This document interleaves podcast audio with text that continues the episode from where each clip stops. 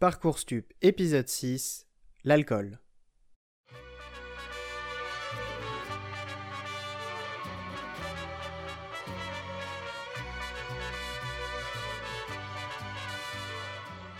Bienvenue dans Parcours Stup, le podcast sur les stupes.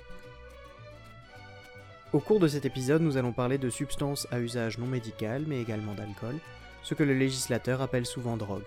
Mais ce podcast ne fait à aucun moment l'apologie de la consommation de stupéfiants, et l'abus d'alcool est dangereux pour la santé à consommer avec modération. Ce podcast est destiné aux usagères et usagers de substances à usage non médical, mais également du personnel de santé et du grand public qui souhaiterait s'informer sur ces questions. En cas d'inquiétude, si vous pensez souffrir de dépendance notamment, je mets en description le lien vers des organismes gouvernementaux francophones qui seront à votre disposition pour vous aider. On passe maintenant au podcast.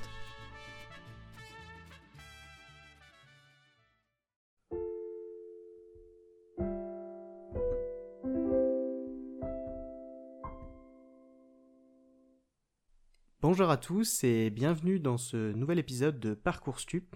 Aujourd'hui, j'ai la chance d'accueillir euh, à nouveau Evan et Émilie. Bonjour à vous deux. Salut tout le monde. Bonjour. Voilà, alors peut-être pour commencer, comme d'habitude, commencer par les présentations. Alors Evan, tu étais déjà là la dernière fois, je te laisse peut-être te, te présenter à nouveau. Oui, bah, je vais reprendre des choses similaires. Donc, en effet, donc, je suis Evan, je suis médecin généraliste et addictologue. Euh, j'exerce pas depuis des centaines d'années et je travaille actuellement dans un hôpital en France, dans un service d'addictologie. Voilà, merci d'avoir accepté à nouveau l'invitation. Pour les personnes qui nous écoutent, je rappelle que tu n'as pas été menacé pour participer à nouveau. Et de l'autre côté, cette fois-ci, on accueille pour la première fois Émilie. Oui, bonjour, je m'appelle Émilie, j'ai 26 ans, j'ai été addict à l'alcool de 2015 à 2019. Et là, donc du coup, j'ai un an et demi d'abstinence. Et je suis très heureuse d'être là aujourd'hui. Voilà, félicitations en tout cas pour, euh, pour ton année et demie de- d'abstinence. On espère que ça continue. Alors peut-être justement pour euh, commencer, donc voilà, que vous l'avez compris, aujourd'hui on va parler ensemble d'alcool. Euh, l'alcool, qu'est-ce que c'est? L'alcool, est-ce qu'on a vraiment besoin de, présenter cette substance hein? L'alcool, c'est une substance psychoactive qui est très connue, très populaire sous nos latitudes, et c'est une substance qu'on va retrouver dans de nombreux types de boissons. Euh, le débat sur l'alcool, généralement, quand on l'a en société, va vite se focaliser sur le type de boisson dans lequel il est contenu. Mais aujourd'hui, pour nous, on part du principe que l'alcool, ça reste de l'alcool, qu'on parle de bière, de vin ou de cocktail, c'est la même chose. L'alcool présente des risques dès la première goutte, peu importe euh, la substance, enfin le mélange dans lequel il se retrouve. Et c'est de cette substance qu'on va parler aujourd'hui. Maintenant, c'est vrai que on fera faire la différence entre une consommation d'alcool, je dirais, contrôlée, ça c'est un langage d'addictologue, mais en tout cas une consommation d'alcool voulue euh, par la représentation populaire, et puis euh, il faut faire la différence tout de suite avec la dépendance. Du coup, je laisse la parole aux professionnels d'abord. Pour commencer, Evan, est-ce que tu pourrais nous dire bah, à partir de quand on considère que l'alcool est un problème euh, et si justement, sur quels critères on va, pouvoir se, se baser pour parler de consommation problématique, voire de dépendance? Euh, c'est vrai, pour reprendre bah, le petit point, on va essayer de faire un truc qui n'est pas trop scolaire, mais quand on dit problème d'alcool, ça dépend ce qu'on veut dire. Est-ce qu'on parle du problème addictif ou est-ce qu'on parle des complications de l'alcool et des risques qu'il va poser? Puisque finalement, il y a des choses qui vont pas forcément se superposer dans, dans les deux cas. Pour parler de la problématique addictive de l'alcool, il y a actuellement, en tout cas dans les pratiques que j'ai vues autour de moi, je trouve deux classifications qui s'entrechoquent un petit peu. Euh, celle qui est proposée par l'OMS, qui est la CIM10, et qui est en fait une classification qui permet à la Sécu, aux mutuelles, d'avoir des jolies cases dans lesquelles on peut mettre euh, les maladies et donc les remboursements. Et puis celle, donc le DSM-5, qui est fournie par la American Psychiatry Association, où c'est la même chose, mais pour les mutuelles américaines. Donc dans les deux cas, le but est de classer les maladies euh, pour avoir des jolies cases. Dans ma pratique quotidienne, pour faire de l'addictologie, je préfère euh, celle du DSM-5 plutôt que celle de la CIM-10. Euh, je vous les présenter après. La principale chose, c'est que la CIM10, je trouve qu'elle propose des cases qui sont un peu trop hermétiques. et qui donne une impression de gradation. D'ailleurs, quand c'était la SIM10 qui avait le plus foi, euh, on, présentait souvent une pyramide avec en bas l'usage simple et en haut la dépendance.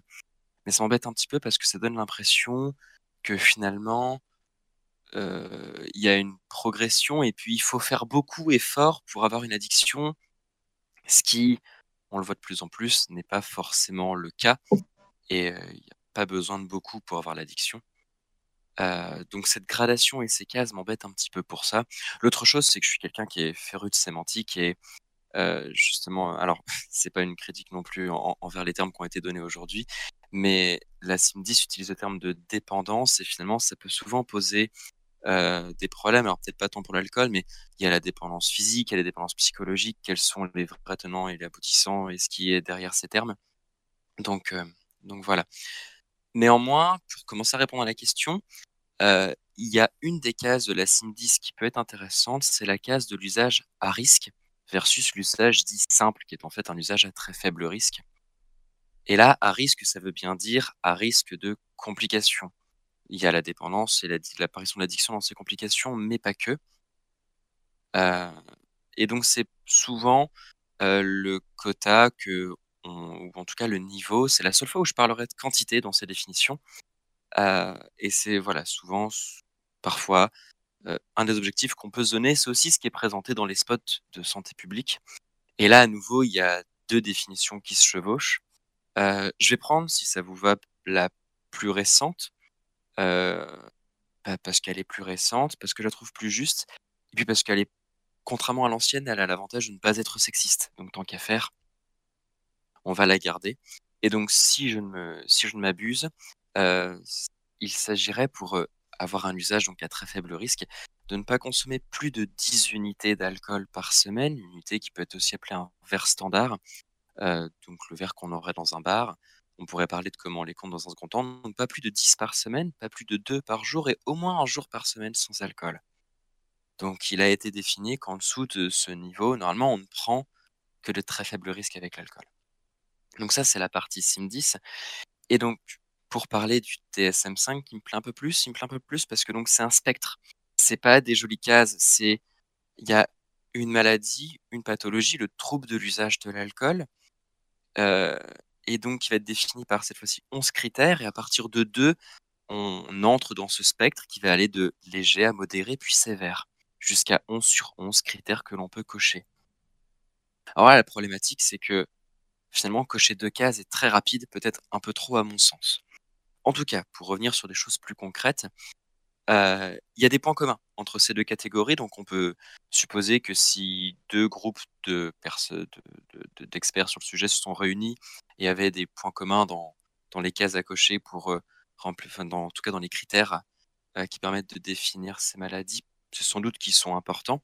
Alors, dans le désordre, hein, les six qui sont communs aux deux euh, classification, ça va être le craving, donc ce désir, ce besoin, cette envie irrépressible euh, de faire un comportement, ici boire de l'alcool, la difficulté à maîtriser ou contrôler l'usage, l'apparition du syndrome de sevrage à l'arrêt euh, ou à la réduction, l'apparition d'un phénomène de tolérance pharmacologique qui nécessite d'augmenter les doses pour avoir le même effet, notamment l'abandon progressif des autres formes sources de plaisir et puis la poursuite de ce comportement malgré des conséquences négatives.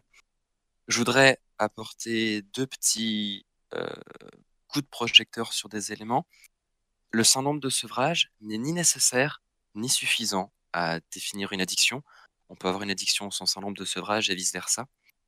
Et l'autre chose, peut-être pour apporter euh, ma patte, l'élément que je trouve cardinal dans dans l'addiction et notamment celle à l'alcool, finalement, le critère que je cherche en premier et que je trouve être le plus marquant, c'est cette perte de contrôle, cette perte de maîtrise de l'usage, ou pour vulgariser un petit peu, on pourrait dire que la personne n'a plus le choix de faire ou non, c'est le comportement qui lui dicte le fait de le faire ou non. Voilà, alors j'espère que j'ai été suffisamment clair dans tout ça. C'était euh, mes deux sens sur euh, les classifications et la définition de l'addiction à l'alcool.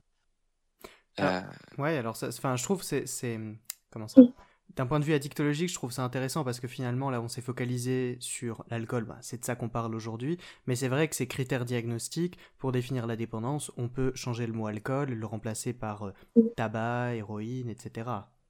Mmh Complètement. Ils sont d'ailleurs, le... pour le coup, bah, la CIM-10, la dépendance, c'est les mêmes six critères à chaque fois, et le DSM, en effet, à un ou deux critères près, euh, c'est les mêmes pour euh, tous les produits ou même toutes les addictions sans substance, en effet. Mmh. Peut-être aussi, alors du coup, voilà, euh, maintenant parler à nouveau du vocabulaire, enfin tu disais que les petites cases, c'est pas top top, mais c'est vrai que donc, si on devait schématiser, on peut avoir, enfin, l'usage simple, usage à risque, dépendance. Après, c'est plus dans le langage courant, comment est-ce qu'on va désigner ces choses-là.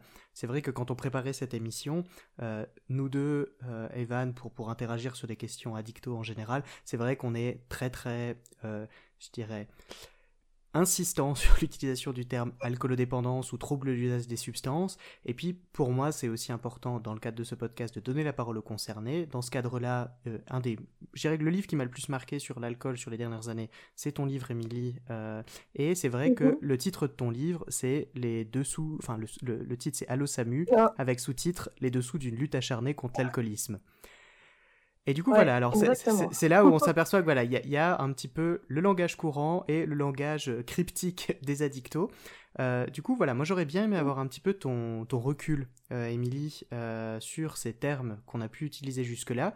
Puis finalement, bah, voilà, comment est-ce que toi tu, tu désignerais ces termes? Est-ce que tu trouves que c'est des termes adéquats ou justement qu'il faudrait encore mélanger? Enfin, qu'est-ce que tu penses du vocabulaire qu'on utilise de notre côté? Alors, alcoolisme, c'est vrai que j'ai toujours trouvé ça assez ancien comme terme. C'est vrai qu'on a une vision, euh, comment dire, euh, mauvaise de l'alcoolisme. La société, enfin l'alcoolisme, c'est pour moi c'était euh, à la base c'était l'homme d'une cinquantaine d'années qui devenait violent quand il buvait. C'est ça que je me faisais de l'idée de l'alcoolisme en fait.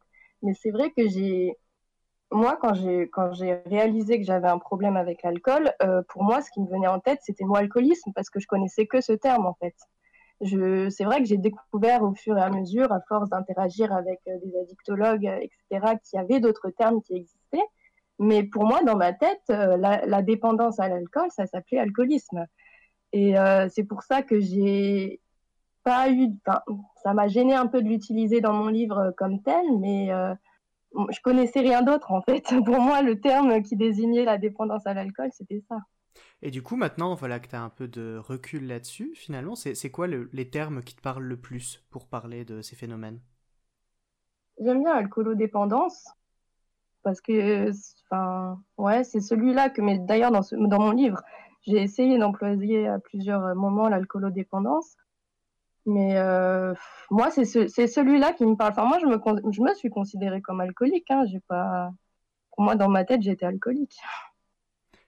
Et puis après, il y a aussi effectivement l'usage du, terme, euh, je dirais maintenant, pour désigner une personne qui a une dépendance à l'alcool. Est-ce que tu parlerais de personne dépendante, euh, alcoolodépendante enfin, Pour parler de l'individu, en tout cas en particulier, c'est quoi le terme qui te semble aujourd'hui le plus adapté? Oui, une personne alcoolodépendante, je dirais. D'accord. Euh, moi, j'ai eu ce, débat-là récemment avec un, usager de l'héroïne euh, qui s'est plaint de devoir cohabiter en salle d'attente avec une personne qui était alcoolodépendante. Mhm. Euh, et, puis c'est vrai que j'ai parlé, mais oui, mais en fait ici on accueille des gens à tout moment de la maladie dépendance. Et lui s'est défendu justement de l'usage du terme dépendance en disant non mais dépendance c'est de la drogue, quand on prend de l'alcool c'est de l'alcoolisme. Enfin c'est là aussi où on s'aperçoit que on met les pieds dans différents stigmas et puis qu'après chacun s'est attribué un petit peu son, son, créneau et puis je pense qu'il y a tout un travail de réappropriation des termes et puis de, de, trouver des nouveaux langages euh, qui, qui, est particulier quoi. Euh, donc, alors voilà, on partirait plutôt pour parler d'alcoolodépendance. Euh, mais alors, du coup, maintenant qu'on parle de, ton livre, alors je ne sais pas si on a le droit de spoiler des éléments de, ton livre. Bien sûr qu'on encourage les auditeurs à, et auditoristes à aller, aller, aller acheter euh, ton livre sur, sur Amazon où tu es auto-édité. mais c'est vrai que moi, je me rappelle au début, peut-être quand on parlait du terme, je me disais que finalement, le livre, il commence aussi par ce moment où tu vois ton père écrire. Si, si, je me rappelle bien, c'est ça, c'est je, suis alcoolique. Euh, et je me demandais justement, voilà, si, si le terme tu te l'es pas aussi attribué, parce que finalement, c'est avec cette image que tu as grandi. Euh, peut-être, je sais pas, je sais pas, mais comme je te disais, moi dans ma tête, euh, c'était alcoolisme, hein, mais pour moi, je, je connaissais rien d'autre. Donc, peut-être que oui, avec ce terme m'a marqué en tout cas. Hein. Des mmh. années après, je m'en souviens. Donc, c'est vrai que ce terme m'a marqué et ce terme, ce terme m'a fait très peur au début. Pour moi, alcoolisme, c'était, ça faisait peur. Alors justement, peut-être, est-ce que tu peux nous, nous expliquer un petit peu bah, comment t'es venue l'idée d'écrire ce livre euh, et puis comment, comment ça s'est passé finalement, le, cheminement qui t'a amené à l'écriture de, de, ce bouquin? Alors, moi, j'ai commencé à écrire ce livre en sortant de cure en 2018. Euh, un mois après euh, la fin de ma cure, je me suis dit, ça y est, il faut que je fasse quelque chose, il faut que j'ai un projet, un but. Et j'avais envie d'écrire parce que ça faisait quoi? Ça faisait à l'époque trois ans que, que, j'avais commencé à consommer de l'alcool. Et trois ans, ça peut paraître, euh, ça paraît très long quand on est addict, mais euh, au final, c'est très, c'est très court. Hein. Avec du recul, je me dis, euh, trois ans, il, s'en est passé énormément de choses en trois ans. Et j'ai eu envie d'écrire justement pour, bah, pour trouver un sens à tout ça, en fait. pour, déjà, ça a été pour moi. C'était pas forcément, j'ai pas commencé à écrire pour, pour témoigner pour les autres, ça a été pour moi. Ça a été une forme de thérapie d'écrire et, euh, et, après, euh, et après, voilà. Donc, j'avais écrit un premier euh, jet de mon livre que j'avais publié quand même. J'ai rechuté un peu après. Donc, j'ai laissé ce livre de côté. Et puis, c'était en, en, avril 2020, l'année dernière. Je me suis dit, tiens, j'ai envie d'écrire la fin. Parce que dans ma tête, je me suis dit, ça y est, je sens que j'ai passé un cap. Je sens que tout ça, c'est un peu derrière moi. Et je me suis dit, voilà, faut que j'écrive la fin. Et c'est là que j'ai, je pense, vraiment commencer à, à, écrire, mais pour les autres, en fait, pour, pour témoigner et pour apporter aussi de l'espoir. Alors, voilà. Effectivement, enfin, donc euh, c'est vrai qu'aujourd'hui, donc on, le rappelait, tu as un an et demi d'abstinence. Alors, ce que je trouvais intéressant aussi dans ce que tu racontais là, c'est il y a eu un moment de déclic, un moment où tu as compris que ça appartenait au passé. Enfin, tu arrives à identifier ce moment. Puis, qu'est-ce qui s'est passé pour toi? À ce moment-là, euh, j'avais à peu près six mois d'abstinence et euh, en fait, je ne saurais pas expliquer exactement ce qui s'est passé, mais je, sentais en fait que j'avais plus ce réflexe de, euh, de, penser à l'alcool dès que j'étais stressée. À, l'époque, j'avais commencé du bénévolat, c'était pendant le confinement, donc c'était via, via téléphone. Je recrutais des, des, personnes pour participer, qui, qui allaient justement travailler pour une association. Et, là, je sentais que j'avais dépassé en fait un peu toutes les peurs que j'avais parce que moi, j'avais de l'anxiété sociale assez, assez forte. Hein. C'est pour ça que je me suis tournée vers, l'alcool au départ. Et je, je sentais que, je, que j'arrivais en fait à vaincre cette anxiété sociale sans me tourner vers l'alcool. Et j'arrivais à avoir des buts, à avoir des projets de vie. Et donc, c'est là que je me suis dit, euh, c'est très peu probable que, que je rechute là maintenant et je sentais voilà qu'il y avait vraiment un cap euh, qui était passé quoi. C'est chouette en tout cas. Euh, ouais. Et puis alors du coup dans, donc à ce moment-là c'est la période aussi où tu as tu as écrit le livre. Est-ce que tu as eu des enfin voilà on, entend il y avait besoin de témoigner puis après enfin au début c'était cathartique ou en tout cas enfin je sais pas le terme utilisé en tout mm. cas thérapeutique tu disais et puis après qu'il y a eu ce moment où c'était aussi pour les autres. C'est quoi le à nouveau sans spoiler le livre, mais c'est quoi le, message que tu as envie de faire passer en l'écrivant?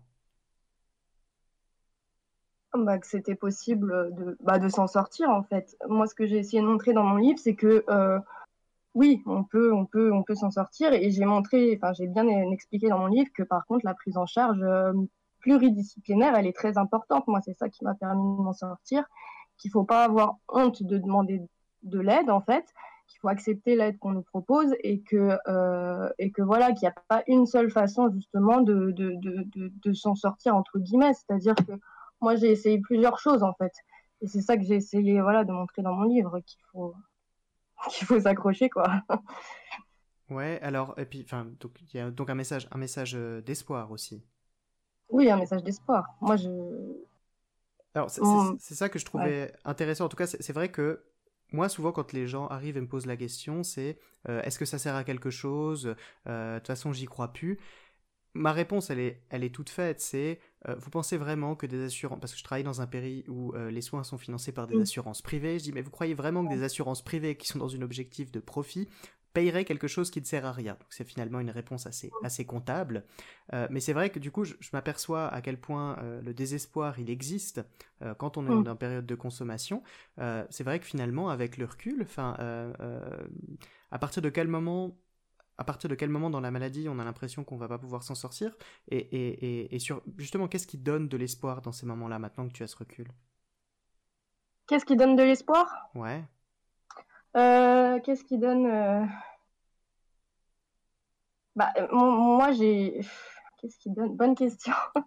Bah, j'ai oui en écoutant des témoignages je me suis rendu compte que oui c'était possible mais c'est tout l'entourage en fait qui m'a permis euh, d'avancer maintenant je suis capable en fait de, faire des choses dont je me sentais incapable avant sans alcool en fait et c'est ce qui m'a permis aussi d'avancer c'est de me rendre compte que j'arrive à vivre euh, sans alcool. C'est les expériences euh, positives euh, répétées, répétées, répétées qui m'ont qui donné de l'espoir et qui m'ont dit bah c'est possible, c'est possible et t'as pas besoin d'alcool pour tout ça. Et après quand j'étais dans la dans la, maladie bien bien au fond, moi non plus j'avais plus d'espoir. Hein. Moi je pensais que c'était pas possible, que j'y arriverais pas en fait. ce que je dis souvent c'est que j'ai j'ai subi en fait, je subissais tous les jours, je subissais la vie, je subissais la vie, je subissais la vie, j'avais plus d'espoir à ce moment-là. Le fait d'être suivi au XAPA, c'est peut-être ça qui m'a permis justement de, continuer, mais il y a aussi un moment où moi j'en avais plus de l'espoir. Hein. Et, euh, et ouais, je sais pas. tu, saurais dire qu'est-ce qui t'a. Enfin, alors peut-être aussi c'est ça, qu'il n'y a pas eu forcément un déclic à un moment, puis comme tu dis, bah c'est un spectre, c'est une continuité. Est-ce que, ou par contre, est-ce qu'il y a un moment où tu te dis, bah tiens, ça c'est ça c'est ce moment où, c'est ce genre de choses qui m'a permis de m'accrocher en tout cas à un moment? Qu'est-ce qui t'a qu'est-ce qui t'a raccroché malgré le manque d'espoir euh, aux soins, à la vie avec tes proches euh? C'est le XAPA c'est le XAPA, c'est mon infirmière qui m'a, qui m'a, euh, c'est le, lien que j'ai tissé avec elle notamment. Euh, je savais qu'elle était là euh, tout le temps, par téléphone ou, ou en présentiel. Hein. Je pouvais y aller quand je voulais. quand je ne venais pas, c'est eux qui venaient me chercher, c'est eux qui m'appelaient. et puis voilà, elle m'a toujours encouragée. Pareil, mon psychiatre m'a toujours encouragée. C'est vraiment le lien que j'ai tissé avec avec euh, ces professionnels de santé qui, m'a permis d'y croire. Ils ont toujours trouvé des, des, enfin, des, des, traitements thérapeutiques adaptés, que ce soit les cures, que ce soit les, les, la TCC, etc. Donc, euh, en fait, ils, avaient toujours une ressource. Donc, euh, ils, me laissaient penser que oui, on allait essayer ça, que ça allait peut-être fonctionner, etc. Donc, c'est vraiment ce lien-là qui m'a maintenu en vie, entre guillemets. C'est ça, c'est le fait qu'on se donne la chance d'essayer autre chose, quoi, de faire preuve d'un petit peu de créativité. Hmm. Oui, exactement. Hmm. Alors, à nouveau, sans spoiler ton livre, hein, est-ce que tu serais d'accord de partager avec nous, en tout cas, un peu dans les grandes lignes, euh, ton parcours? Enfin, à partir de quand il y a eu, tu considères qu'il y a une perte de contrôle? À partir de quand tu considères que ça devient un problème? Et puis, enfin voilà, est-ce que tu arrives à nous raconter un peu dans les grandes lignes cette, période-là? Oui, alors. Euh, Déjà, ça a commencé quand j'ai aménagé sur Paris. Euh, j'avais un appartement toute seule, en colocation, euh, mais j'étais plus chez, ma mère, quoi. Donc, euh, j'ai commencé à boire, je pense. je ne saurais pas vraiment expliquer pourquoi, mais j'ai commencé à acheter de l'alcool, du vin. et je buvais seule chez moi. Déjà, ça a été un verre le soir, de temps en temps. Puis rapidement, voilà, ça a été plus régulier sans trop savoir euh, pourquoi en fait. Enfin, si j'avais un mal-être général, je pense, donc j'essayais de combler quelque chose. Mais, mais voilà, donc déjà assez, euh, c'est pas forcément très régulier. Petit à petit, c'est devenu régulier. Et puis les consommations, mine de rien, bah, elles ont la quantité a augmenté. Et euh, mais très vite, je me suis rendu compte que j'avais un problème en fait avec euh, l'alcool, que c'était pas normal. Et pourtant, j'étais incapable euh, d'arrêter ou de, modérer mes, consommations. Après, euh, c'était en 2015. Je pense que c'est devenu vraiment très, très problématique en, en, début d'année 2017. Là, je buvais vraiment, vraiment tous les jours, euh, des quantités quand même très importantes. J'ai arrêté ma première formation à ce moment-là. Je pensais que le fait d'arrêter cette formation allait pouvoir m'aider à aller mieux parce que c'était quand même aussi un peu pour ça que j'avais commencé à boire. Je, manquais énormément de confiance en moi. Donc j'ai arrêté cette, cette formation et finalement ça a été pire parce que j'étais chez moi toute la journée et je faisais que boire toute la journée, toute la journée. Et c'est là que ça a commencé à, vraiment dégringoler. C'est-à-dire j'avais plus du tout de, cadre, plus de, rythme de vie. Je, je, me laissais complètement aller. Je faisais absolument rien d'autre à part boire toute la journée, toute la journée. Et puis on est arrivé en novembre 2017. Là, je me suis dit, euh, ça va pas, parce que je commençais vraiment à avoir des idées noires, des idées suicidaires. Je me suis dit, il faut que, faut que je demande de l'aide. Donc, je suis allée voir un, premier psychiatre en libéral. Euh, ça s'est pas forcément très bien passé. Non, pas du encore... non, j'ai été encore plus. Euh, bah, j'étais, je me suis sentie pas écoutée du tout en fait, parce que il m'a dit que voilà, il m'avait dit qu'un verre de rosé de temps en temps, c'était bien, hein, c'était bon. Donc euh, moi, je, me suis dit, mais voilà, on me prend pas au sérieux, c'est que finalement, je dois pas avoir, euh, dois pas avoir de problème. Et finalement, j'aurais pu hein, me dire, bon, bah c'est pas grave, je retente pas l'expérience. et ben finalement, si, euh, je suis allée voir mon médecin généraliste et j'ai commencé à lui en parler. Et c'est là qu'il a, enfin, qu'il m'a, m'a parlé des centres d'Exapa, en fait, euh, rattachés aux hôpitaux. Et du coup, euh, bah, j'ai gardé cette idée dans un coin de ma tête. Et puis, euh, c'était, je crois, en février 2018, je devais aller en stage. Et finalement, je me suis dit, j'y vais pas. Parce que je tenais plus, que ce soit psychologiquement ou même physiquement. Parce que moi, je buvais, mais je, je m'alimentais presque plus à côté. Donc, j'étais dans un état j'arrivais plus à, suivre en fait. Ni ma tête ni mon corps ne suivaient. Donc euh, je me suis dit ce jour-là, je ne vais pas en stage. Et j'ai appelé le premier XAPA que j'ai trouvé sur Internet et j'y suis allée. Et c'est là que ça a commencé, euh, enfin qu'a commencé mon processus de soins. Et, euh, et, puis, et puis voilà, après il y a eu... il y a eu des cures, j'ai fait trois cures, j'ai commencé des thérapies, j'ai participé à des groupes de parole, des groupes d'affirmation de soi, groupes de relaxation. Euh, donc euh, voilà. Et donc ça c'était en 2018 et de 2018 à 2020, je pense que j'ai été au XAPA euh, toutes les semaines, toutes les semaines, même parfois plusieurs fois par semaine. Et, voilà, ça a été un grand, un grand arsenal qui a été déployé et, mine de rien, bah voilà, hein, ça m'a aidé. Ouais, alors c'est vrai quand on préparait cette émission, quand je t'ai demandé un peu quels étaient les, messages importants que tu voulais faire passer pendant l'épisode, et la première réponse que tu as eue, c'est un des premiers que tu utilises, c'est pluridisciplinaire. Euh, qu'est-ce que tu entends, toi, par une prise en charge pluridisciplinaire? C'est quoi les éléments importants bah, de, la recette? Il y a eu, bah, voilà, il y a eu mon médecin généraliste qui m'a aiguillé sur les XAPA. Il y a eu mon psychiatre addictologue qui lui a, voilà, qui qui a été, qui a orienté ma prise en charge, qui m'a orienté vers les cures, qui a, qui m'a mis en place des traitements. Après, il y a eu mes infirmières euh, qui ont, avec elles, avec elles j'ai une, relation un peu différente. Elles ne sont pas là pour prescrire les médicaments, etc. C'est plus euh, me confier énormément à elles. Après, il y a eu ma psychologue aussi. Et puis, il y a eu des activités, euh, des groupes thérapeutiques, notamment aussi en, hospitalisation, tout ce qui est ergothérapie, musicothérapie, etc. C'est tout ça, en fait c'est voilà, c'est différents acteurs qui n'ont pas forcément le, même métier et qui n'interviennent pas forcément pour, euh, pour les mêmes choses. D'accord. en tout cas, enfin voilà, je trouve ça, je trouve ça intéressant de voir euh, effectivement que chez chacun de ces intervenants, tu es allé euh, piocher à un moment donné ce, que, ce dont tu avais besoin. Puis ça, c'est possible aussi, c'est ça, parce qu'il y a tout un réseau qui est construit. Donc moi, je, je, trouve ça chouette, effectivement, de voir que bah, ce travail d'équipe, euh, euh, en tout cas, c'est très agréable de le vivre. Et puis, bah, euh, j'entends que de l'autre côté aussi, de l'autre côté du bureau, c'est bien vécu. Et puis, ça peut même être très utile, quoi. Exactement, ouais, ouais. Euh, peut-être un point particulier, alors euh, on avait dit qu'on en parlerait pendant, pendant l'émission aussi, c'est vrai, euh, Evan, je te laisse me corriger si je me trompe, mais c'est vrai qu'on déconseille en tout cas toujours fortement d'arrêter l'alcool d'un coup comme ça dans la nature, surtout si on considère qu'on a, qu'on a un problème d'alcool. Euh, je sais, enfin voilà. Euh, alors après c'est ça, on parle pas forcément d'hospitalisation. Hein, les sevrages ça peut se passer en, en ambulatoire, ah, mais euh, peut-être Evan, est-ce que tu peux nous rappeler pourquoi pourquoi on, déconseille fortement aux gens d'arrêter d'arrêter l'alcool d'un coup comme ça tout seul à la maison?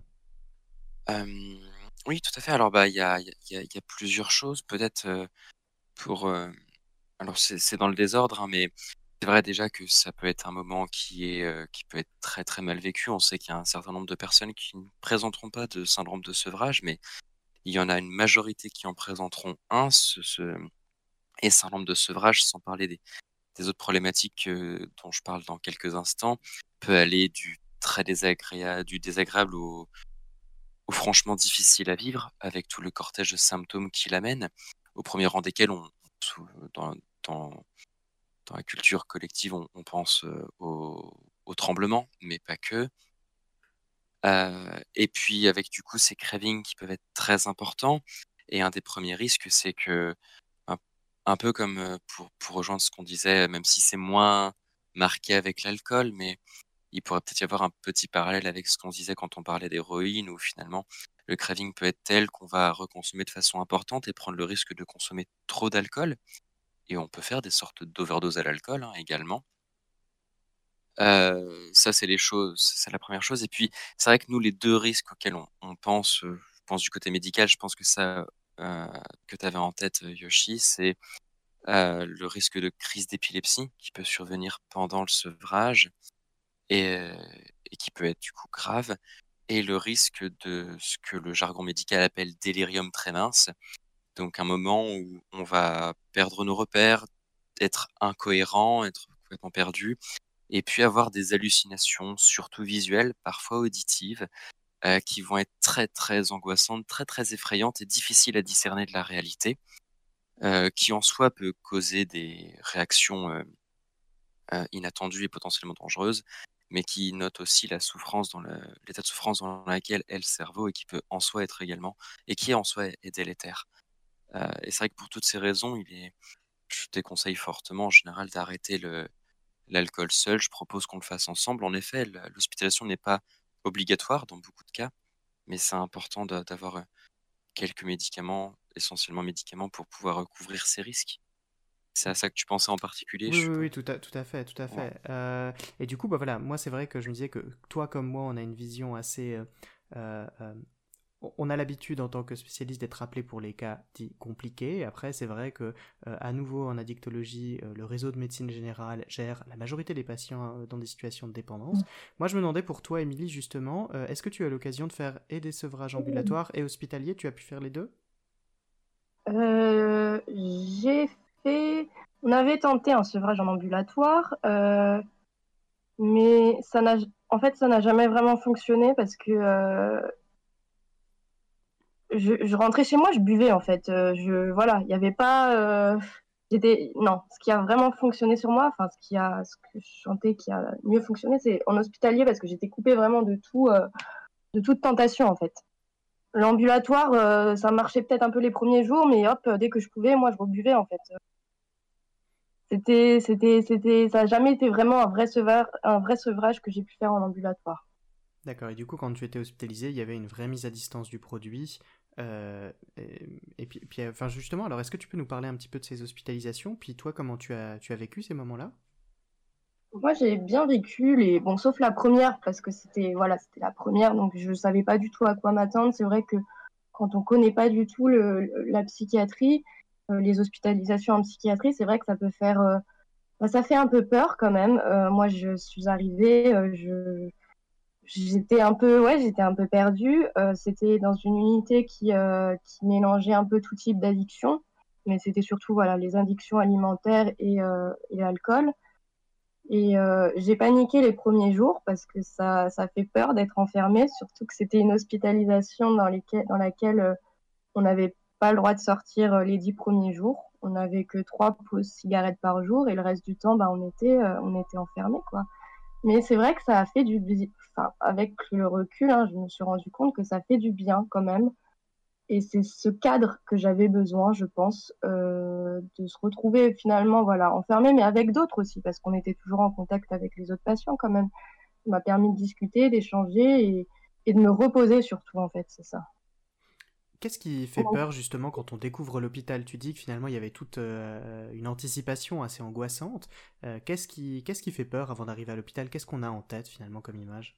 On a en tête euh, les, bah, tous les clichés qu'on peut avoir sur la psychiatrie en fait, hein, qu'on va être enfermé avec des personnes qui ont des pathologies beaucoup plus lourdes que nous, les cris, la violence, alors qu'au final, bah, moi, ça s'est pas du tout passé comme ça. Hein. Je me suis rendu compte que au contraire, j'ai trouvé ça même très apaisant, la psychiatrie, tu vois.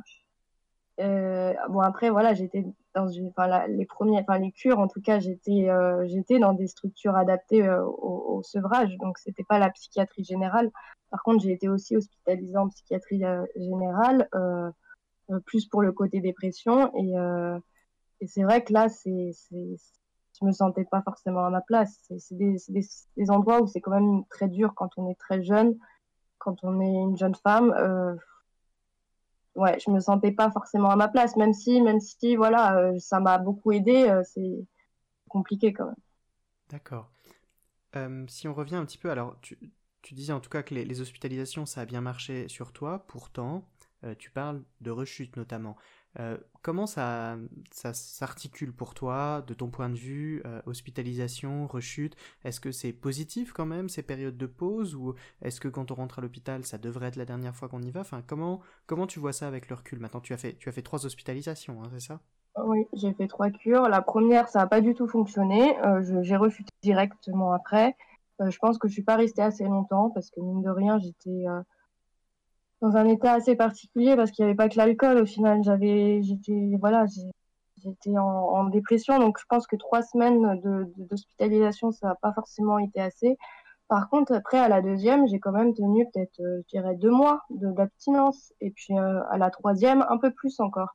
Donc, finalement, euh, six, moi, je, je, je, enfin, je, pas l'impression d'avoir perdu mon temps. Hein parce que j'ai, mine de rien, si j'ai réussi à, rester abstinente quand même pendant un, temps après, euh, après la fin de la cure, c'est que ça a quand même été bénéfique. Et, et, puis, euh, ça m'a permis, voilà, comme je disais, de me, me reposer et de, de reprendre contact aussi avec euh, bah, les membres de mon entourage. En fait, voilà, je suis hospitalisée, donc ils prennent des nouvelles, donc j'explique pourquoi je suis là, etc.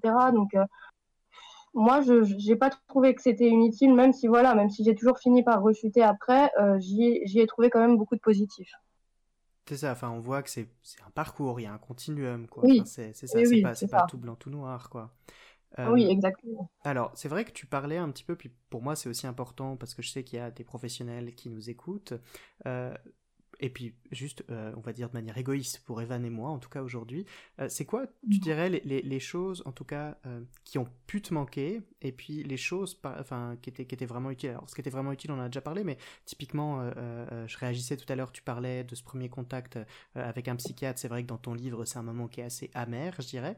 qu'est-ce qui, qu'est-ce qui manque, et c'est quoi les erreurs que font les professionnels en tout cas de ton point de vue, puis de ce que tu as pu discuter avec d'autres personnes autour de toi? C'est-à-dire, c'est. Par exemple, typiquement, le, premier contact avec le psychiatre qui banalise complètement. Bon, ça, j'entends que banaliser finalement quelque chose qui allait être source de grande souffrance. Ok, carton rouge. Euh, est-ce qu'il y a, est-ce qu'il y a d'autres cartons rouges ou, cartons jaunes euh, qu'il faudrait qu'on évite?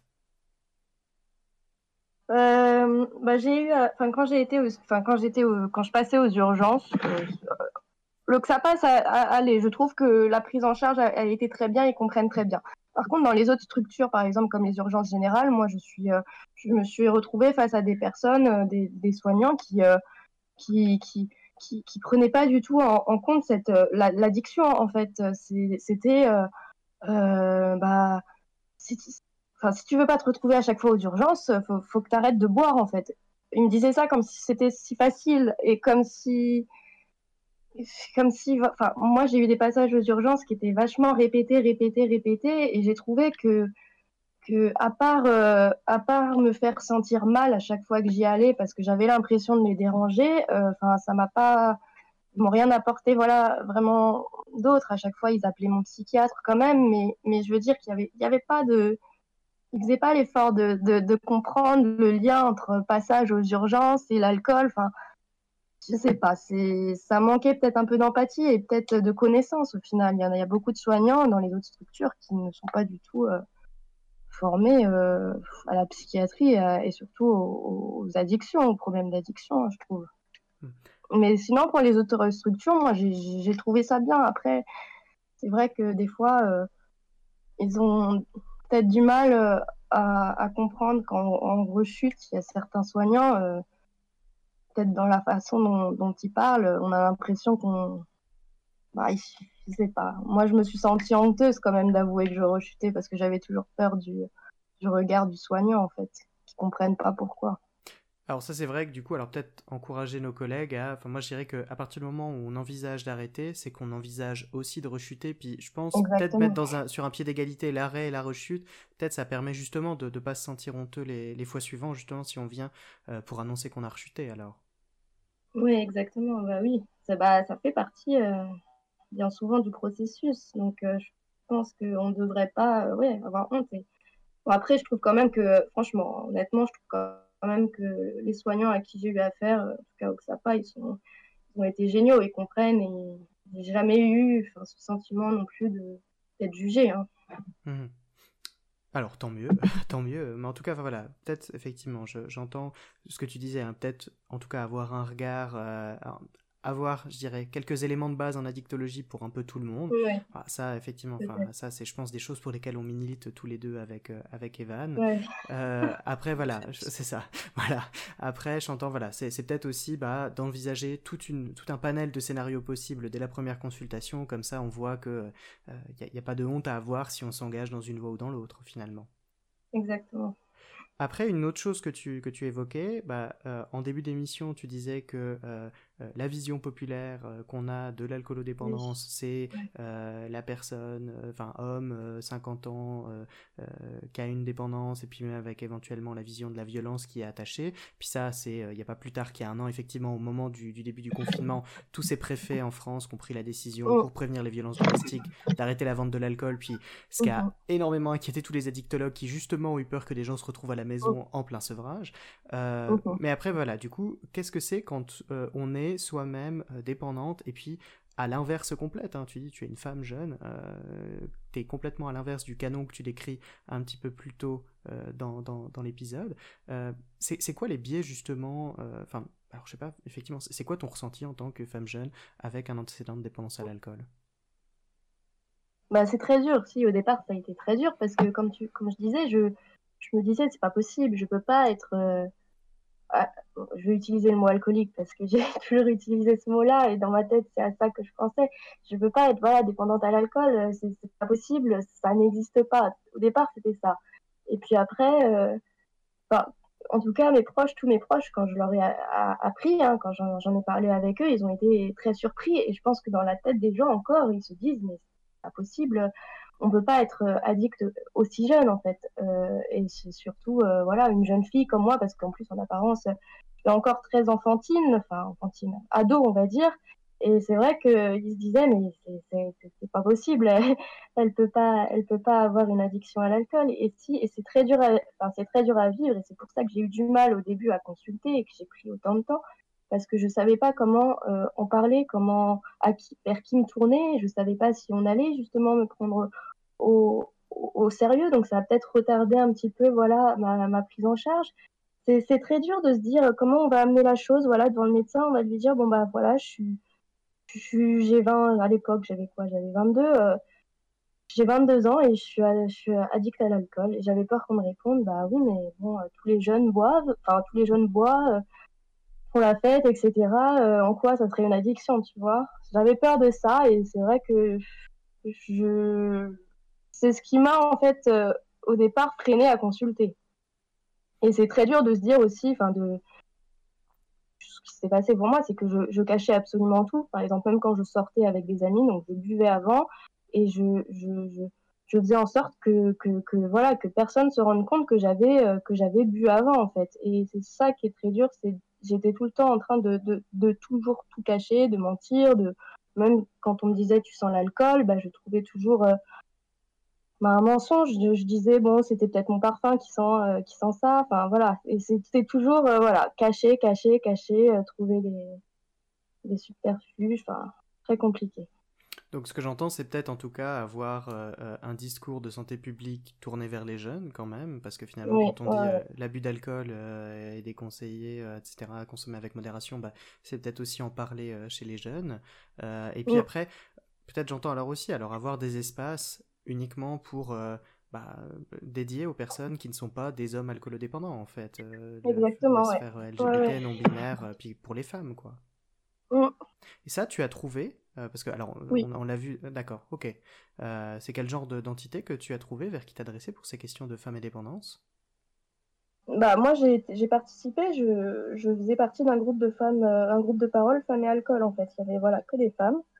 Et c'était un espace de parole, voilà, totalement libre. Et j'ai trouvé ça très intéressant parce que euh, je me suis sentie, parce que j'avais fait d'autres, d'autres types de réunions qui regroupent, voilà, des, des personnes dépendantes à l'alcool. Et c'est vrai que là, je m'étais sentie très, très, beaucoup plus à l'aise, en fait. On, se comprend parce qu'au final, il y a, des, il y a énormément de, points communs entre. Euh, il y avait énormément de points communs entre moi et les autres femmes, donc euh, j'ai trouvé ça très intéressant. Alors, est-ce que est-ce qu'il y a des choses qui doivent rester secrètes euh, à ces groupes ou est-ce qu'il y a des choses que tu peux partager avec nous, puis dans, dans les choses que tu as trouvées effectivement intéressantes qui t'ont apporté des choses? Alors, bah, je réfléchis. Bah, au final, on avait, enfin, moi, j'ai trouvé, en tout cas, toutes les femmes, elles ont, enfin, toutes les femmes, beaucoup de femmes, en tout cas, du groupe, se cachaient pour boire, en fait. Et ça, ça m'a rassuré, avait cette honte en elles et se, se, cacher pour boire. Et, et, euh, et, bon, après, moi, je, je, restais quand même la plus jeune, euh, donc euh, j'ai pas le même, euh, même parcours de vie parce que j'ai pas encore d'enfants, etc. Mais c'est vrai qu'il y a beaucoup de femmes qui évoquaient euh, que c'était compliqué, justement, bah, de de concilier cette vie de, maman avec, euh, euh, cette addiction en fait. Euh, donc bon, moi j'étais pas concernée par ça, mais c'est vrai que au final, voilà, beaucoup de femmes qui, qui sont qui sont addictes à l'alcool, mais qui sont aussi mamans. Et je pense que c'est important justement d'échanger là-dessus. Voilà. En fait, ce que j'entends, c'est ça, c'est un groupe pour parler de la charge mentale qui est multipliée par 10 quand il y a une alcoolodépendance voilà, qui va avec. Oui, ouais, ouais. En fait, ce, ce, groupe de parole, il y avait un thème à chaque, euh, à chaque, euh, à chaque, euh, à chaque groupe. En fait, on avait, enfin, chaque jour, on avait un thème particulier, on échangeait dessus. Ça pouvait aborder tout, hein, ça pouvait aborder, voilà, le, notre, comment dire, aussi bien par exemple la sexualité avec l'alcool ou euh, nos, enfin, nos, notre, comment dire, ah, je perds mes mots, notre, euh, enfin voilà, tout plein de plein de thèmes, différents thèmes, et c'était ça qui était intéressant aussi, c'est que qu'il y a un thème, euh, du coup, on a évoqué énormément de choses. Donc voilà, j'entends en tout cas qu'avoir des espaces dédiés et, et spécialisés, en tout cas, ça permet de, de, en tout cas, de se sentir accueilli et puis de se sentir un peu moins seul. Exactement. Euh, Peut-être alors aussi quelque chose que je trouvais intéressant, c'est vrai que tout à l'heure, donc avec Evan, on reprenait euh, les critères de la dépendance. Euh, une dernière partie aussi que je trouvais intéressante dans ton, dans ton témoignage, euh, c'était aussi, puis qu'on parle pas forcément en tout cas comme critère, c'est le côté très ritualisé de la dépendance. Voilà, moi je, je, notais en tout cas, tu, tu, c'est vrai qu'on on parle pas finalement de ce que tu consommais, mais plutôt de, du rythme de vie que tu avais aussi. Hein. Euh, je sais pas si... enfin, est-ce que, est-ce que ça, c'est, quelque chose... Alors effectivement, c'est rituel. Euh, est-ce que c'est quelque chose qui, qui manque, qui est problématique? Enfin, Comment est-ce qu'on les, on les intègre dans la prise en charge? Est-ce que c'est quelque chose qui est, qui est utile euh, de s'attarder dessus? Qu'est-ce que dire? Euh, Je sais pas si c'est... Enfin, effectivement, par exemple, une, une, des choses qui te permet, une des premières tentatives de contrôle dont tu parles dans le livre, c'est euh, finalement, il y a cette personne chez qui tu allais tous les soirs acheter euh, euh ton unité ouais. d'alcool, et puis finalement, tu dis la première tentative de cadre, c'est euh, vous ne me vendez plus d'alcool de telle heure à telle ouais. heure. Moi, je me demandais si justement lutter contre le rituel, c'est utile, ou est-ce que le rituel est censé disparaître quand on le prend bien en charge la dépendance? Enfin, quel, quel regard tu as dessus avec le recul? Si, si, si, le rituel, enfin, même moi maintenant encore, pourtant j'ai des comment dire, j'ai un an et demi de, d'abstinence et pourtant euh, tous les soirs euh, aux heures à laquelle je buvais avant, je ressens encore euh, un petit manque. C'est léger, hein, mais c'est pas forcément un manque d'alcool, mais voilà, j'ai encore une petite montée d'angoisse en fait. Donc finalement, oui, c'est ce qui est, important, c'est m'a aidé, c'est voilà de, casser ce, ce, ce, rituel. Mais finalement, le, le, le le rituel il reste quand même dans un coin de la tête, même si maintenant je passe outre et que j'arrive à trouver justement d'autres moyens. C'est voilà, c'est ça que je trouvais euh, fou, c'est que le cerveau mémorise, il mémorise, il mémorise et voilà tous les soirs j'ai donc comme je disais dans mon livre, pendant un moment j'ai comblé avec la tisane par exemple. Maintenant c'est un peu avec le sucre et donc euh, je Ouais, je, trouve ça fou. Après, pour les rituels, oui, ce qui, bah, comme je disais, ce qui m'a permis de, casser ces rituels, moi, c'est les hospitalisations parce que parce que quand j'étais chez moi, livrée à moi-même, j'avais toujours, voilà, c'est rituel. Tous les soirs, je sais que je descendais, j'achetais, je... et il n'y avait que les, les hospitalisations pour me permettre de casser ces rituels. Mmh. Alors ça c'est la partie traitement. Maintenant j'aimerais bien tous les trois qu'on prenne un petit peu de recul puis qu'on s'interroge euh, sur la santé publique. Alors c'est vrai que je regardais en tout cas sur la page alcool de l'OMS qui est très bien documentée. Hein. Euh, je vous redonne les chiffres qu'on évoquait juste avant. Euh, voilà, sur la page de l'OMS je cite hein, l'abus d'alcool a, entraîné en 2016 plus de 3 millions de décès au niveau mondial, soit un décès sur 20 dans le monde et plus des trois quarts de ces décès concernaient des hommes. Euh, voilà, etc. C'est l'abus d'alcool représente 5% de la charge de morbidité au niveau mondial. Et puis qu'est-ce qui tue euh, les personnes euh, dépendantes hein? C'est un tiers des décès, 21% des pathologies digestives et 20% des maladies cardiovasculaires. voilà, donc on entend, malgré, malgré le discours de voilà, le vin c'est bon pour la santé, ça prévient même le risque d'AVC, d'infarctus, etc. Ce genre de, de discours qui paraissent un peu d'un autre âge maintenant voilà, on voit que c'est l'alcool, c'est un problème de santé publique. Maintenant, comment, est-ce qu'on le prend en charge? Alors, euh, je pense pas qu'à tous les trois, on va résoudre un problème de cette ampleur, mais c'est vrai que bah voilà. Alors, j'aurais peut-être aimé avoir. Alors, euh, Evan, euh, je te prends peut-être un peu au dépourvu, mais toi, tu dirais que c'est quoi finalement, d'un point de vue santé publique, un peu les choses qui te semblent importantes? Alors, est-ce que j'ai le droit d'être un petit peu vindicatif. Alors, c'est ton moment, et donc tu as le droit de dire, voilà, c'est disclaimer, voilà, c'est pas du tout evidence-based medicine, hein, ça c'est le, ressenti de quelqu'un ah, du front euh, qui est très en colère. Vas-y. Alors, alors, je te laisse documenter alors, parce que Cuisiner Vin de France va venir. Non, mais je, voilà, je leur fais pas de la pub. J'aime beaucoup votre magazine où vous mettez des recettes géniales. Par contre, quand on parle de lobby, du, lobbyisme du vin, c'est vrai que je les trouve complètement hors sol sur Twitter. Donc, on les garde pour les recettes, mais pour le lobbyisme, c'est long. Bref, je, te laisse. Euh, bah, justement, en parlant de lobby, euh, oui, il y a quelques mois, c'est vrai que. Euh, allez, pour reprendre le truc qui m'avait outré, il faut arrêter de dire que le vin c'est de la culture. Mmh. Voilà. Non, c'est le vin, oui, ça fait partie de la culture, mais l'esclavagisme aussi, si on parle là-dessus. Euh, pardon, non, c'était un point qui était On a déjà atteint le point de Godwin, c'est compliqué. Non, désolé. Mais ce que je veux dire, c'est que c'est pas parce que c'était de la... ça fait partie de la culture historiquement que ça ne peut pas être mauvais pour autant, que ça peut pas comporter des risques pour autant. Pardon, c'était très maladroit, mais c'était là où je voulais aller. Euh, sur des choses en termes de santé publique. Et justement, CEBM, il a été montré que plus on fait de la prévention tôt, et allez, parlons des économistes, et plus l'argent injecté est efficace. Euh, il y a plusieurs exemples et contre-exemples euh, de, ce sujet. J'ai pas des choses très sourcées en tête, je suis désolé. Mais on, a des exemples où, par exemple, on voit que les enfants d'il y a 50 ans fumaient, ils s'en fichaient. Les enfants de maintenant, quand on demande à des CP s'ils fumaient, ça les intéresse. Il y, a, un dégoût, il y a un rejet qui est, qui, est marqué de ce côté-là.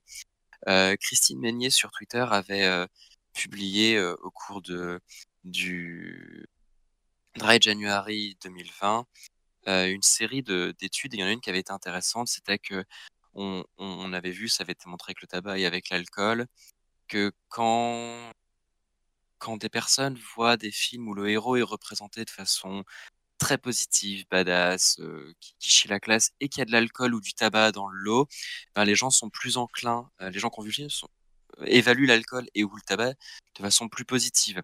Alors je veux pas faire disparaître l'alcool des, films, des séries et autres productions culturelles, mais à, à garder dans un point de notre tête que peut-être ça serait on, cache la violence, on cache le sang, on cache le sexe, est-ce qu'on cacherait pas aussi ce héros badass qui se bourra un whisky avec une clope après avoir fait exploser la moitié de la ville ou la moitié des méchants?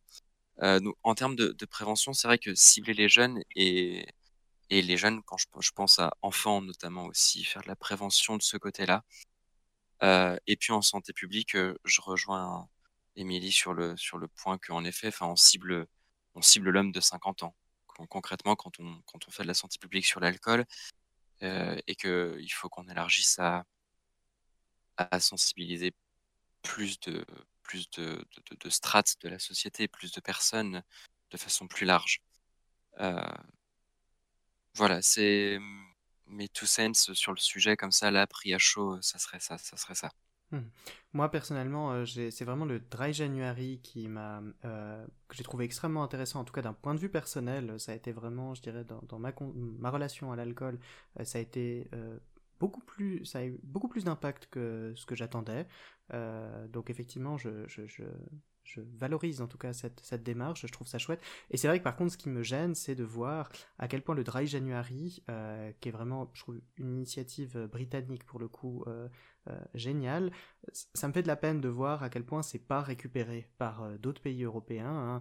Hein. je vois que, en tout cas en France, ça a fait un gros bide, et puis justement, il me semble que même Macron s'est exprimé sur le fait que non, on allait ah pas aller contre, contre la culture française quand même. ça a été plus qu'un bide, ça a été une levée de bouclier. C'est ça, c'est ça, c'est ça. Et, voilà, ça, je trouve ça, dommage et je me dis qu'effectivement peut-être déjà euh, dans la partie santé publique, ce serait peut-être sortir du truc de euh, il faut protéger l'alcool. Je dirais bah ok, alors on est dans un pays d'économie de marché, bah chaque côté a le droit de, vendre euh, sa tambouille et puis bah, voilà, de la même manière que le lobby de l'alcool a le droit de défendre la culture française, bah, je comprends pas que côté santé publique, en tout cas en Europe, on puisse pas défendre, en tout cas d'essayer au moins juste de, se remettre en question vis-à-vis de l'alcool. Ça, c'est une chose. Euh, donc, ça, c'est un petit peu moi ce que je verrais en santé publique. Après, je sais pas pour toi, Émilie, justement, quel est ton regard un peu là-dessus? Qu'est-ce qui, en tant qu'ancienne usagère, euh, qu'est-ce, que tu verrais d'utile, en tout cas au niveau, au niveau national et même supra-étatique? Alors, oui, moi, la prévention, je trouve que c'est très intéressant. Et comme, euh, comme vous disiez, le, le vin, en fait, on pense toujours que voilà, c'est pas de l'alcool, c'est pas de l'alcool. Et pourquoi j'ai consommé du vin? Parce qu'on peut l'avoir d'une facilité, mais j'ai trouvé les prix des bouteilles de vin. Bon, forcément, c'était pas les meilleurs, mais c'était des prix. Euh, je pouvais avoir des bouteilles de vin à 1,20€.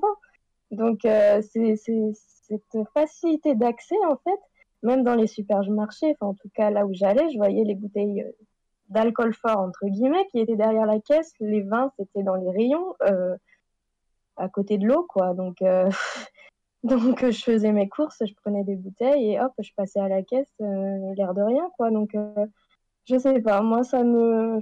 La facilité d'accès au vin, notamment, moi, ça me, ça me questionne beaucoup. Et puis, ouais, il faut faire de la prévention chez les, chez les plus jeunes et comme vous disiez, hein, ne pas. Enfin, que la population ait en tête que, voilà, il n'y a pas que les hommes hein, qui peuvent être dépendants à l'alcool et qu'on peut être dépendant surtout à n'importe quel âge, en fait et, parler voilà, de tous les types de consommation problématiques. Ok, bah, très bien, très bien euh, en tout cas. Ouais, vas-y, je te laisse euh, rebondir. Je voudrais rebondir sur euh, les jeunes et la facilité d'accès. En effet, j'ajoute un, tout petit point que je trouve intéressant, auquel j'avais déjà réfléchi. c'est la facilité d'accès dans les débits de boissons également. Enfin, je, de là où je viens, j'ai toujours une facilité. Maintenant, quand je le regarde a posteriori, j'ai toujours une facilité déconcertante à rentrer dans un bar à 14-15 ans, alors que j'en faisais 10 à l'époque, hein, parce que je fais pas plus vieux pour euh, les personnes qui pourraient se poser la question. Au contraire, je fais encore 17 ans en en ayant 27. Donc, euh, euh, j'entrais dans un bar à 14 ans, j'avais l'air d'en avoir 11, je demandais un demi et il était, 16 h et on me servait mon premier demi à 15h30, 16h, alors que je, voilà. Et il y a un point, alors pareil, je suis désolé, je ne l'ai pas sourcé, mais je pense que si on regarde les travaux de docteur professeur Volkov, VW, euh, VOLKOW, qui a fait beaucoup de neurobiologie des addictions, on sait que le cerveau ne devient entre guillemets mature que très tardivement. On, on, apporte l'âge de 25 ans et que toute prise d'une substance psychoactive avant cet âge, parce que ça va modifier les schémas internes cérébraux, est un facteur de risque, d'autant plus, fin, de, d'avoir une addiction dans un second temps. Et donc voilà, peut-être il y a une loi sur la vente de l'alcool aux mineurs. Peut-être que ce serait bien qu'elle soit un jour respectée. Même si j'en ai grandement profité quand j'étais jeune, mais je sais pas si c'était un bien. D'accord, bah merci en tout cas. C'était mon dernier point de vindicativité, désolé. C'est ça, le, message, le message est reçu. Voilà, je pense qu'on a abordé un petit peu tous les points, en tout cas, qu'on avait notés sur euh, euh, euh, notre DM avant de préparer l'émission. Je ne sais pas si, voilà, avant qu'on passe à la dernière partie de l'émission, l'un ou l'autre, il y avait encore un point que vous souhaitiez aborder, enfin une frustration, un point que vous souhaiteriez aborder avant qu'on mette un terme à cette émission. Si ce n'est pas le cas. Euh, peut-être, alors voilà, on passe à la dernière partie de l'émission. Alors c'est vrai que, voilà, ce que j'essaye de faire maintenant, euh, bah, pour la troisième fois aujourd'hui, l'idée ce serait de partager un bien de culture euh, hors du champ de l'addiction qui vous semblera intéressant, quelque chose que vous avez vu, lu, joué récemment, et puis que vous aimeriez partager avec les personnes qui nous écoutent. alors, je ne sais pas si, Émilie, toi, il y a quelque chose que tu aimerais partager avec nous, en tout cas une recommandation que tu aimerais nous faire faut que je réfléchisse. D'accord. Alors. Donc réfléchis. Alors, du coup, Evan, Evan répond en attendant. Alors voilà, c'est toi qui te récupères avec ça, Evan. Alors, je voudrais peut-être recommander euh, un animé que j'ai regardé récemment parce qu'on a, on a dit des choses un peu lourdes, donc euh, cet animé est bien plus léger. Euh, il a beaucoup tourné sur Internet, d'ailleurs, il est, je, il est un peu mainstream dans ma façon dont je l'ai découvert. C'est l'animé Jujutsu Kaisen donc J-U-T-S-U espace K-A-I-S-E-N, qui est un shonen, donc, qui, donc dans tout ce, genre shonen qui vise les 15-20 ans, si je ne me trompe pas. Mmh il y a des gens qui, qui, vont sans doute sauter de leur fauteuil en entendant ça. en tout cas, ou avec tous les tropes de un jeune homme qui est fort et qui a des quêtes et qui se fait facilement des amis, qui est drôle, qui est sympa, qui est marrant, et en fait, le truc intéressant que Jujutsu Kaisen, c'est qu'il est relativement léger et que pour les personnes qui connaissent le genre shonen, il en est presque parodique. Euh, C'est-à-dire qu'il flirte toujours entre la parodie et se prendre au sérieux. Euh, on voit tous les tropes habituels arriver et pour autant, ils marchent, ils fonctionnent parce que ils sont amenés de façon parodique mais finement. Donc ça prend quand même et euh, ça en fait un animé très satisfaisant quand on aime les shonen. Et puis sur le plan, euh, je dirais la, forme, l'animation est très très très bonne. Vraiment, euh, il y a un travail de prod euh, derrière qui, je trouve, en tout cas pour avoir regardé, pour consommer beaucoup d'animés, il est, il est dans, dans le haut du panier, très clairement, en termes de qualité de l'animation. Mais du coup, ça parle de quoi? Eh bah oui, pardon, je parle pas de ça. ça parle de quoi? L'histoire de base, on serait dans une terre contemporaine à la nôtre, imaginons-nous en, en 2020 à ceci près que les émotions fortes négatives, que ce soit la colère, la tristesse, la haine, euh, génèrent euh, des êtres qu'on appelle les fléaux dans la traduction française, qui vont être des choses qui foutent le dawa, avec des pouvoirs magiques plus ou moins puissants selon la quantité d'énergie négative, d'émotions négatives qui les a générées. Et donc, il y a deux façons de s'en prémunir. Parce que du coup, on imagine, alors ce qui est cité, c'est les hôpitaux, les lycées, ce genre de choses, les tribunaux, il y a beaucoup d'énergie négative autour de ça. Il y a deux moyens de s'en prémunir. Mettre une relique d'un fléau très puissant à cet endroit-là, parce que du coup, les fléaux moins puissants ne vont pas oser venir, parce qu'entre fléaux, c'est le free for all. Donc les fléaux attaquent les fléaux et les humains. Donc s'il y a un fléau déjà plus puissant, les fléaux ne viennent pas, les moins puissants. Et puis il y a des exorcistes, donc des gens qui ont des moyens plus ou moins conventionnel et ou magique de se débarrasser des fléaux. Et euh, je vais divulgacher l'épisode 1 euh, euh, parce que c'est lui qui lance l'histoire. C'est qu'en fait, un jeune homme va donc un jour, par un jeu de circonstances qui, est détaillé dans l'épisode, ingérer une, relique du fléau le plus puissant qui n'est jamais apparu sur Terre. Assez puissant pour que du coup, le fléau en question euh, la conscience de ce fléau naisse dans ce jeune homme, euh, lui conférant, lorsqu'il prend le contrôle du corps, tous les pouvoirs de ce fléau. Mais ce jeune homme a ses pouvoirs à lui également, et donc ensuite les péripéties s'enclenchent pour savoir ce qu'on va faire de ce jeune homme et comment il va se rendre utile ou non. Ok, donc c'est vrai que c'est, j'entends, c'est un peu dans le, le genre de choses qu'on retrouve typiquement dans un Naruto, quoi. Exactement, mais et c'est typiquement le personnage Naruto-esque qui est pas le plus futé, mais qui se fait des amis en claquant des doigts, euh, qui sort des, des trucs qu'on ne sait pas d'où il les sort en termes de puissance et de, d'habileté, mais il les sort. Et voilà, mais comme je disais, il est parodique, mais finement parodique, et donc ça marche quand même. C'est que pose toujours la question de est-ce que là il est parodique ou est-ce qu'il se prend au sérieux et euh, bah moi je suis je suis un friand enfin je suis un fervent consommateur de shonen c'est des, des, choses qui marchent chez moi parce que comme je disais j'ai 17 ans donc ça prend très bien sur moi je m'identifie bien et euh, et du coup euh, voilà je l'ai trouvé plutôt bon ça joue bah merci alors en tout cas pour, pour cette recommandation. Enfin on sent, on sent que voilà tu, tu l'habites en tout cas. Enfin, ah, j'ai vraiment beaucoup aimé cet animé. Ça faisait longtemps que je n'avais pas j'avais pas voulu autant en regarder. J'attendais l'épisode d'après avec impatience. Et puis alors du coup, euh, Émilie, est-ce que tu as eu le temps de euh, retrouver tes esprits et puis d'avoir quelque chose à nous proposer? Bah, ce que j'ai, ce que j'ai regardé récemment, c'est jamais très gay. Hein. Moi, j'ai regardé quoi? J'ai regardé la série Hippocrate, donc euh, voilà. Sinon, c'était des films d'horreur, donc. ah oui, c'est vrai que. Alors justement, alors moi, j'en ai, entendu. Enfin, juste, effectivement, j'ai découvert qu'il y avait cette série-là. Enfin, j'avais entendu parler, mais c'est vrai que tous les jours, on te voit poster sur Twitter euh une participation affective importante aux épisodes de cette série.